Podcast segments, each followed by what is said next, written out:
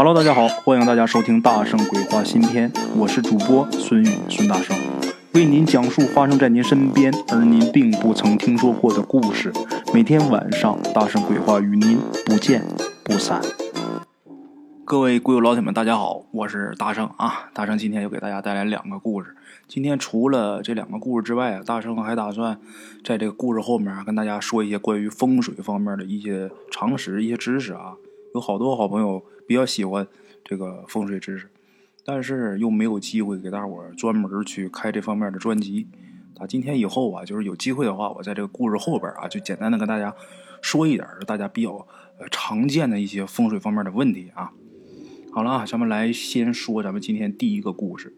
这第一个故事啊，是鬼友他外公的故事啊。他外公啊是一个习武之人，也算是少林派的传人吧。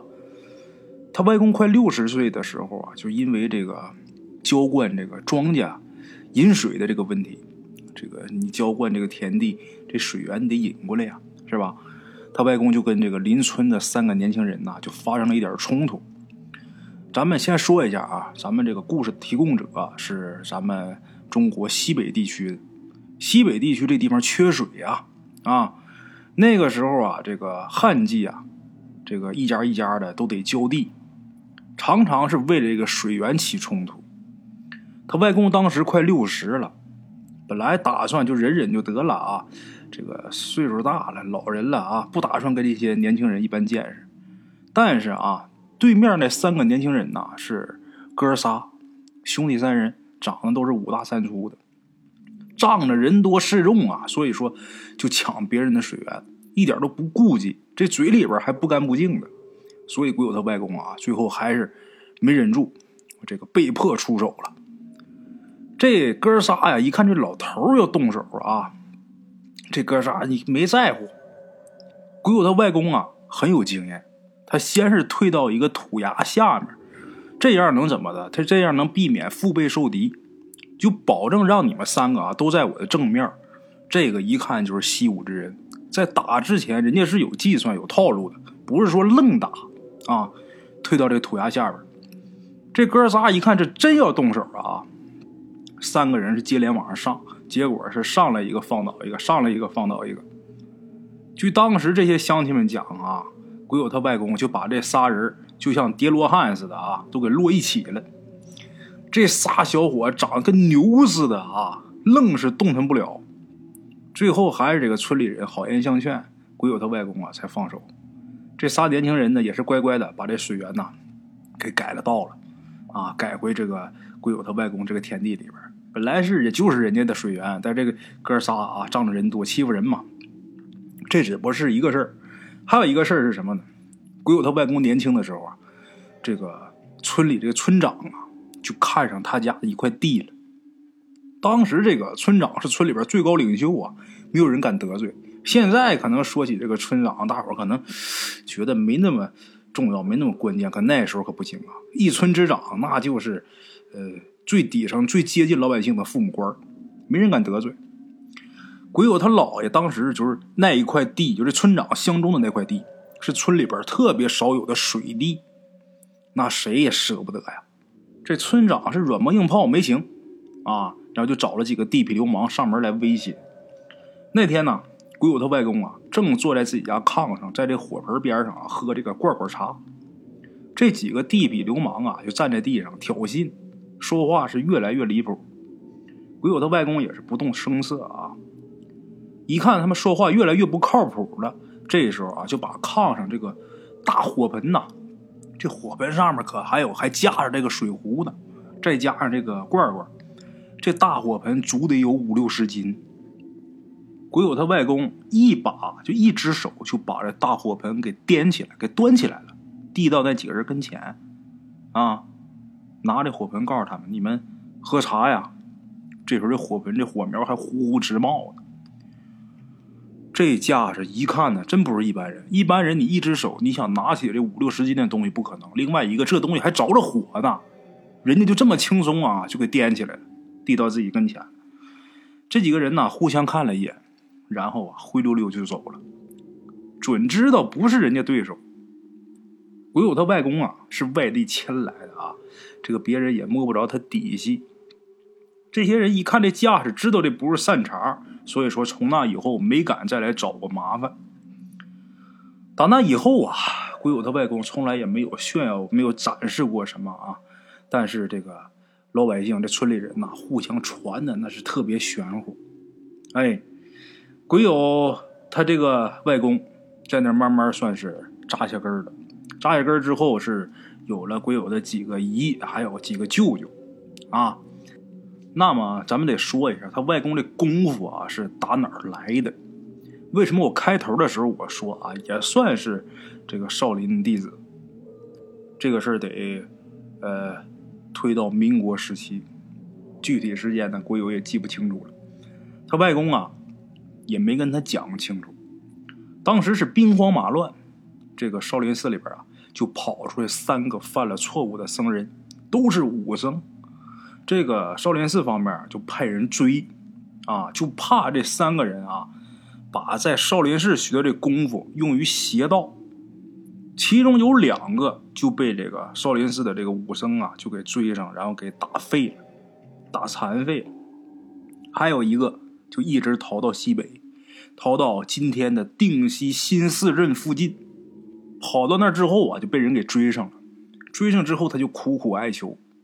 他为什么要离开这个少林寺？为什么要这样？如何如何？结果这一说呀，追他的这些僧人呢，这个领头的就有点心软了。领头的这个武僧啊，就跟这个同伴就说：“得了，让他后半辈子用不成这功夫就得了，没有必要取他性命，也没有必要让他残废。好歹咱们是同门师兄弟啊，我也下不了那狠手。就这么的。”追他的这些武僧啊，其中有一个，这人呐就拿这个五尺鞭，这鞭杆啊，在他后背点了一下。其实就这一下，如果要是一般人的话，那就死定了。不死，这人也废了啊。但是呢，这人他有心眼儿，他这后背上啊，这个包了一本经书。就这经书啊，他在这后背上背了一本经书。这个地方啊，就在这后背，就两块这个大骨头中间这地方啊，如果拿这个这个杖往这地方怼一下，那就是所谓的内伤。以后你一旦要是发力啊，要是想用这功夫的时候，这个枪膛里边就会特别疼。所以说啊，他留了个心眼儿，就在这个地方啊，就垫了一本书。而这个僧人呐，也是有点心软，也没下死手。所以说这一棍子啊，正好是点在这个这本书上。但就是这样啊，也伤的不轻。但好歹是休养过来之后啊，这武功没废，这武功还在。然后这个人呢，就在当地这个收徒种地、娶妻生子。定居下来以后，这人一共是收了三个徒弟，其中有一个就是鬼友他的外公。所以说，鬼友他外公也算是少林弟子。为什么咱们要说这个呃老爷子这个详细的这些事儿呢？因为跟后边这个故事啊也多多少少有关系。这老爷子在当地啊也算是一奇人了，因为他经历的这些事情啊实在是太多，不光是前面这些，还有后边的特别离奇的事鬼友他们小时候啊。就只要听老人们谈起跟鬼相关的事，他自然而然就会想起他自己外公。为什么呢？因为好多人呐都说他外公见过鬼，但是他外公啊非常忌讳他们问这个事，他们也不敢问。等稍微大一点啊，他们就缠着他外婆给他们说了一下，才知道有那么一个事儿的经过。什么事儿呢？有这么一年呐。那个时候，过去这个磨坊啊，离村子都挺远的。有那么一回，鬼友他外公啊，就排队啊，给村里边出去磨面去。在那排着磨，等回来的时候，这时候就已经是深夜了。鬼友他外公啊，背着那么一个背架这背架是什么？就是一种，就是一个木架子。你背上这架，这架上能放不少东西。你如果自己拿手扛，你可能就能扛一袋米、两袋面的。但是有这架子，你扛个三袋、四袋的也能扛。哎，就这么一个背架，我有他外公啊，背着这个背架，这架子上放的是三袋面粉，背着这东西往村里边赶。去村里边啊，这个唯一的一条路旁边有一口古井，这井啊就是已经干枯了啊，谁也不知道是什么时候挖的。这个古井所在的地方啊叫古井湾，这村里人都说啊，古井湾这个地方啊很邪，经常会发生一些比较蹊跷的事儿鬼友他外公啊，借着这个朦胧的月光，大步的走到这个古井湾这个地方。到这儿之后，他就发现啊。这古井湾旁边啊，横着一口棺材。这棺材上啊，趴着一个披头散发的一个女的。这女的还不停的往那棺材里边啊呕吐，就啊往出约的这个怪声。鬼友他外公那时候年轻力壮啊，而且啊，那咱说有一身功夫在身呐，也没那么害怕。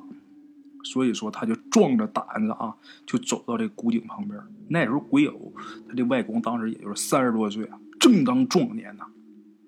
到这个古井边上，就问那女的：“哎，你怎么了？哪儿不舒服吗？还是怎么肚子疼啊？”这时候，这女的就趴在这个棺材上，也不回话，还是在那吐，根本就看不见脸啊。她身上穿的这衣服就很老式的那种长裙，把这腿和脚啊。都包在这个裙子里边，打后面看，就只有一个模模糊糊的背影和一个这个呃一头散乱的这个头发。不管鬼友外公怎么问，这女的就是不答应，就是在那吐。鬼友他外公也觉得这个事儿比较蹊跷啊，但是做仗着自己火力旺，炸着胆子，他想走到这棺材旁边啊，扶这女的一把。可正当这时候，这古井里边啊。呼，就出了一阵风，一阵阴风啊！这风怎么说啊？这个感觉就是没事你把头伸到冰箱里边冷藏的那里边，就那个劲儿。在这个天怎么能出来这么一股寒风啊？那这股寒意一下就让人这个毛发直立。这时候，鬼友他外公感觉到有点害怕了。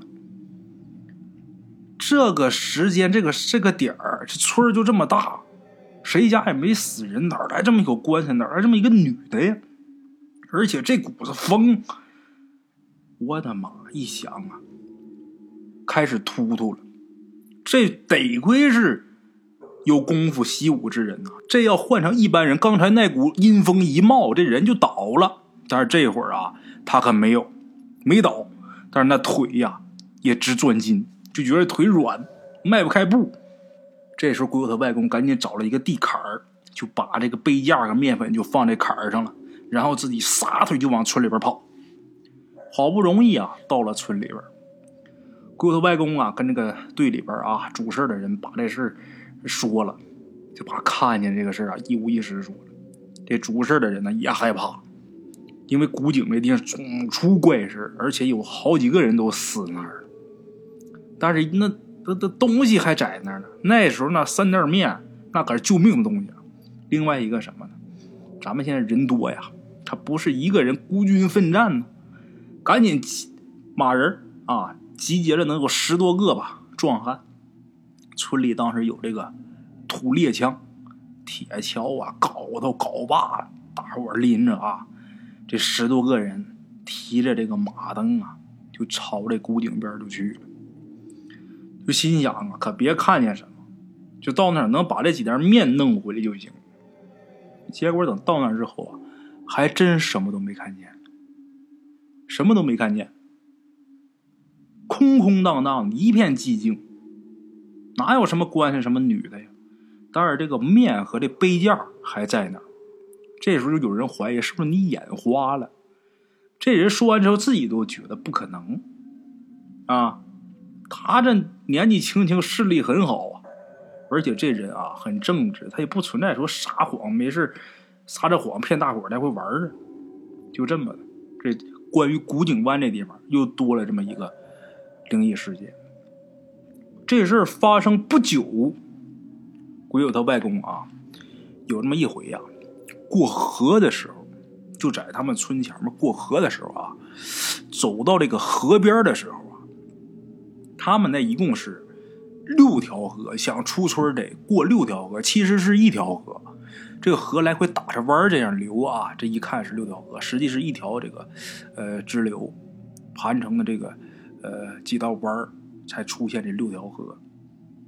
鬼友他外公就走到河边的时候，刚要过河的时候，就听见他后面有人喊他。那天天也黑了，他就知道。这个时间点在这个地方不可能有女人喊他，那声音是一个女人的声音，不可能有女人喊他。过去这个人呐，多多少少有点迷信啊。鬼友他外公当时就没搭话啊，然后迈步接着往前走，后边一声接着一声喊：“老头觉着今天晚上要不好，过河的时候我得加点小心。那河不深，也就是将将没过膝盖。”可是这老爷子刚一下水的时候，也不知怎么脚底下就被什么给缠上了，就被什么给缠上了，缠上了就蹬呐，蹬不开，就感觉好像这水底下长得像什么水草、藤蔓的什么东西啊，把这脚脖缠上了，缠的那个紧呐。得亏老爷子练过武，一身好本事，这手劲也大，就近这一扯呀，就把这玩意儿给扯断了。扯断之后，他感觉这个缠脚上那东西啊，就好像是泥鳅似的啊，扑啦啦就开了，特别滑，而且还能动，就跑水里边去了。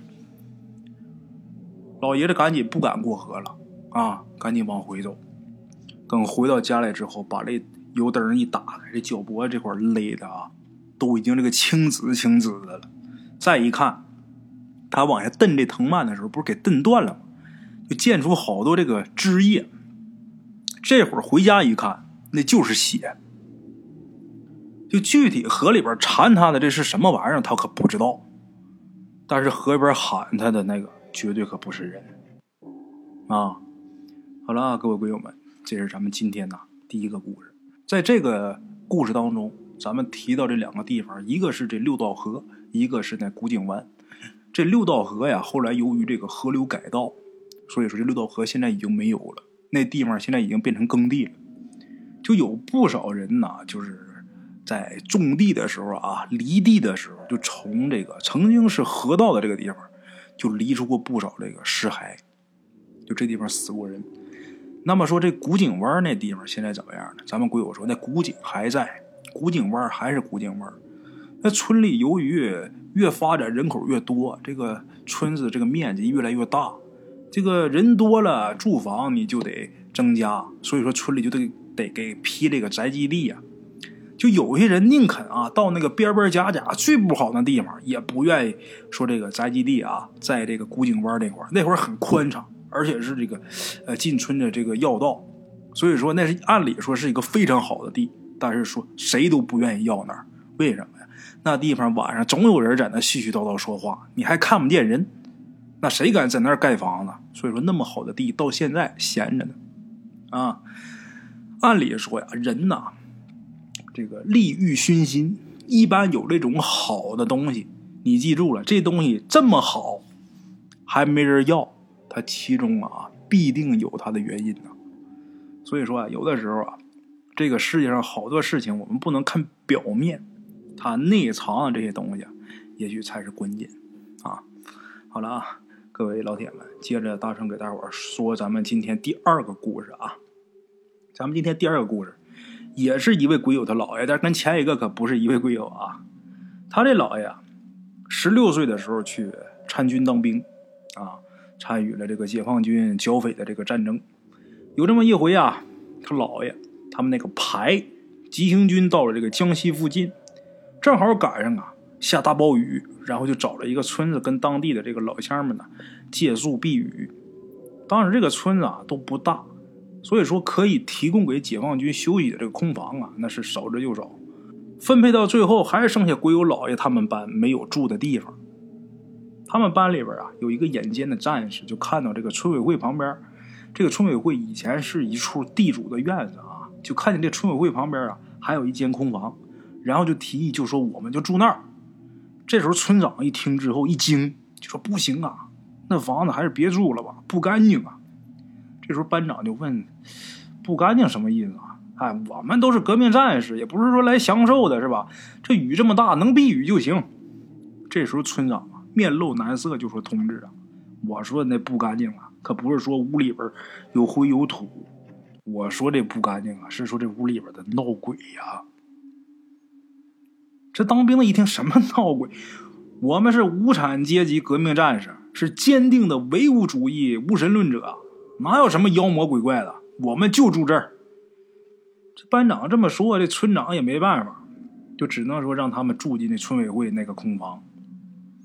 大伙进去之后啊，也没觉得有什么奇怪。这间屋啊，经过这一天的急行军呐，那大伙都累得不行了。进屋之后啊，各自找各自的地方就准备睡觉。就在这时候啊，外边这雷雨是越来越大呀，瓢泼大雨啊！就在所有人都朦朦胧胧、迷迷糊糊要睡着还没睡着的时候，就听这屋里边传出来一阵女人的惨哭声，非常凄惨的哭声。这时候，所有人啊，顿时睡意全无。这可不是一个人听见了，全班都听见了。大伙这时候全坐起来了啊！有的就说呀：“这是不是敌特分子在装神弄鬼、搞破坏呀？”甚至有人怀疑啊，刚才那村长他就是敌特分子，肯定是他整的景啊！不容迟疑，这班长赶紧立刻组织大家在这屋里边啊进行仔细的搜查。这时候，这哭声越来越大，越来越凄惨，就在耳边转悠。这些战士们在这屋里边，那都翻遍了呀，什么可疑的人也没发现呢。这时候，大伙可都慌。当班长呢，就安抚大家不要怕，就算是鬼，咱们是当兵的啊，他也怕咱们。大家来，子弹上膛。然后派了一个战士啊，就说你去跟排长汇报。来，咱们开枪镇鬼！啪啪啪，这个步枪响啊，随着几声枪响，这哭声啊是逐渐平息。这时候大伙就庆幸，正在庆幸的时候，一道夺目的闪电呐，把整个天空都给照亮了。这女人的惨哭声啊，也随着这个炸雷呀，又飘飘悠悠的出来。这回大伙都傻眼了。有几个胆小的战士，这时候都开始哭了。这班长啊，有经验，稳了稳神啊，不要哭啊！大家仔细听听，这哭声到底是从哪儿传出来的？毕竟这班长那是打过仗、杀过人、见过血的主啊，不那么害怕。一听班长的命令啊，有几个老战士啊，就带着这几个新战士，就开始找这个哭声的来源啊。最后，大伙听啊，好像是从这床底下传出来的，啊，这班长一看是打这儿来的，就让班里边两个战士，一个叫大牛，一个叫铁柱，来，你俩把床给我挪开，挖。这班长下令了，那大牛跟铁柱那全是又愣又壮的小伙子，把床挪一边之后，拿着工兵铲就开始挖。没一会儿，就听见当的一声，这工兵铲好像挖着什么东西了。这班长啊，说停停停停，你来，你俩过来吧。这俩愣头青啊，再出什么差错，他自己过去啊，小心翼翼的把这东西给挖出来。说来也奇怪，把这罐子从土里边拿出来那一刻，这声音啊，那女的那哭声就戛然而止。尽管或多或少的啊，大伙儿都感觉到害怕，但是大伙儿也都好奇，就都围着班长想看看这到底是什么东西。结果大伙把这灯芯一拔，让这灯到最亮的这个亮度。大伙围着一看，什么东西呢？是一个坛子，是一个密封起来的这个瓷坛。这声音刚才就好像从这坛子里边传出来的。啊，这班长啊，小心翼翼的把这坛子给打开，这里边装的是什么？不是什么尸骨，也不是什么尸首，是什么东西呢？金银首饰。一大坛子，这班长啊，把这些首饰都倒出来，一看也没有其他特别的，都是一些金银首饰啊，就说没事了，大伙都睡觉。果然，大伙再睡的时候，这房间里边没有哭声出来。等第二天一大早，天刚亮，这班长就抱着这坛子啊，就去找村长去了，跟村长啊说明了昨天晚上这个事儿，而且啊让村长看看认不认识这个坛子或者这些首饰。这村长啊就把村里边呃一些人呐叫来，就来辨认一下这些东西。有人就认出这些首饰了，就小声就说呀：“这妈我看好像是以前地主三老爷家小妾的那首饰吧？之前好像见他戴过。”这句话一说出来之后啊，这村民就开始七嘴八舌就议论。这个班长啊，也逐渐明白这事儿的经过了。怎么回事呢？原来这个地主三老爷家呀，他媳妇儿。就这地主婆特别凶，经常是欺负家里边这小妾。有这么一天呢，在一个雷雨交加的夜晚，这小妾因为实在是受不了地主婆这个欺凌，上吊自杀了。据说那天晚上啊，这小妾在屋里边哭了好长时间，但是家里人呢，有想过去瞅瞅的，又怕这个地主婆，没一个人敢去看她。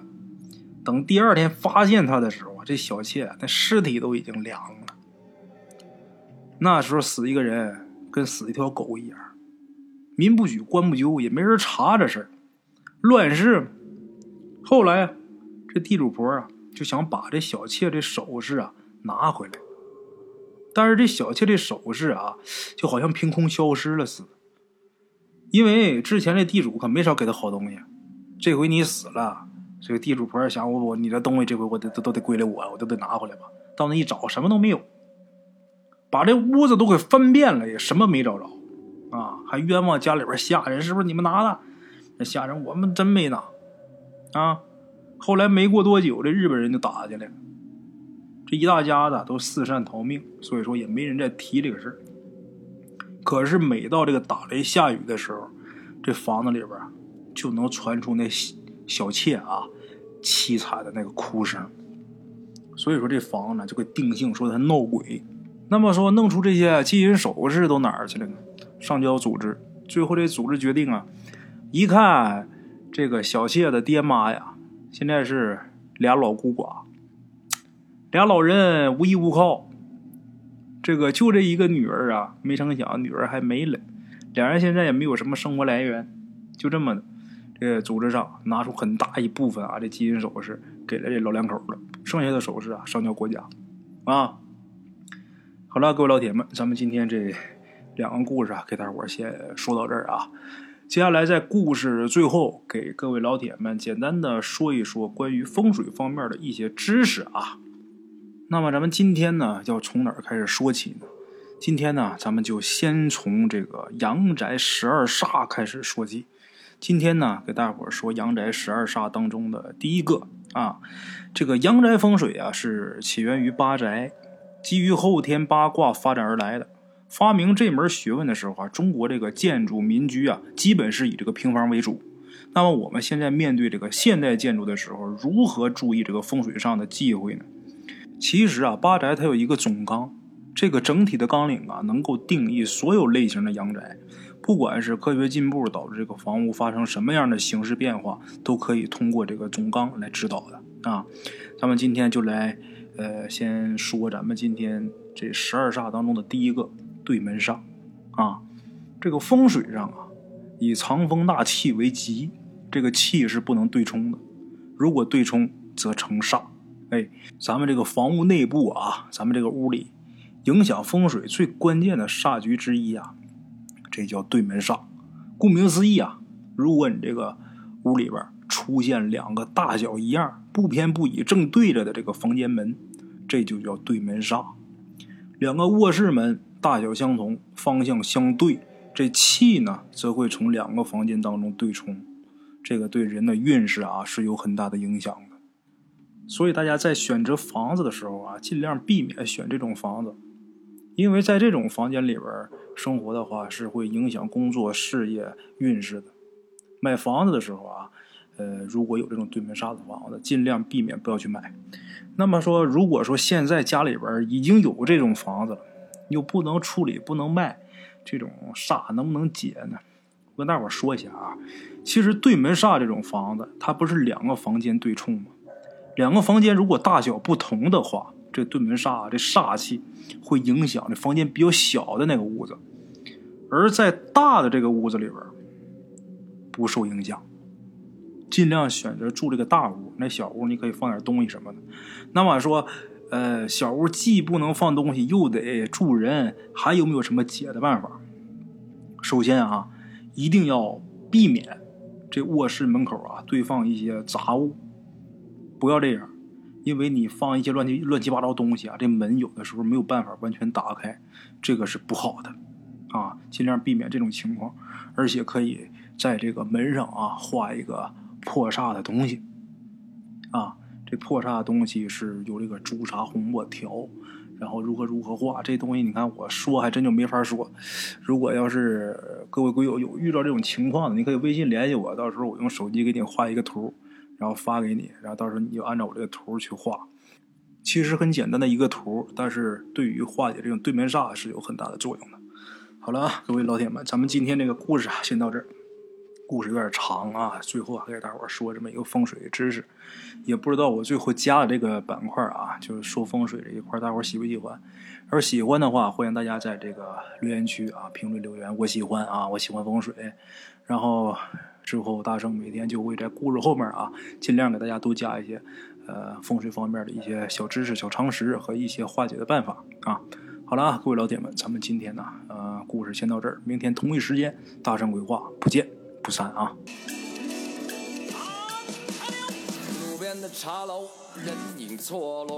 用声音细说神鬼妖狐，用音频启迪人生。欢迎收听《大圣鬼话》。Hello，大家好，我是主播孙宇。现在吃完了饭，然后就回到自己的课室上啊。喜马拉雅、百度搜索“大圣鬼话”，跟孙宇、孙大圣一起探索另一个世界。天山女子独守空城，也只是感谢鬼友们，感谢鬼友们，感谢鬼友们一路陪伴。大圣鬼话，见字如面。欲知后事如何，且听我下回分说。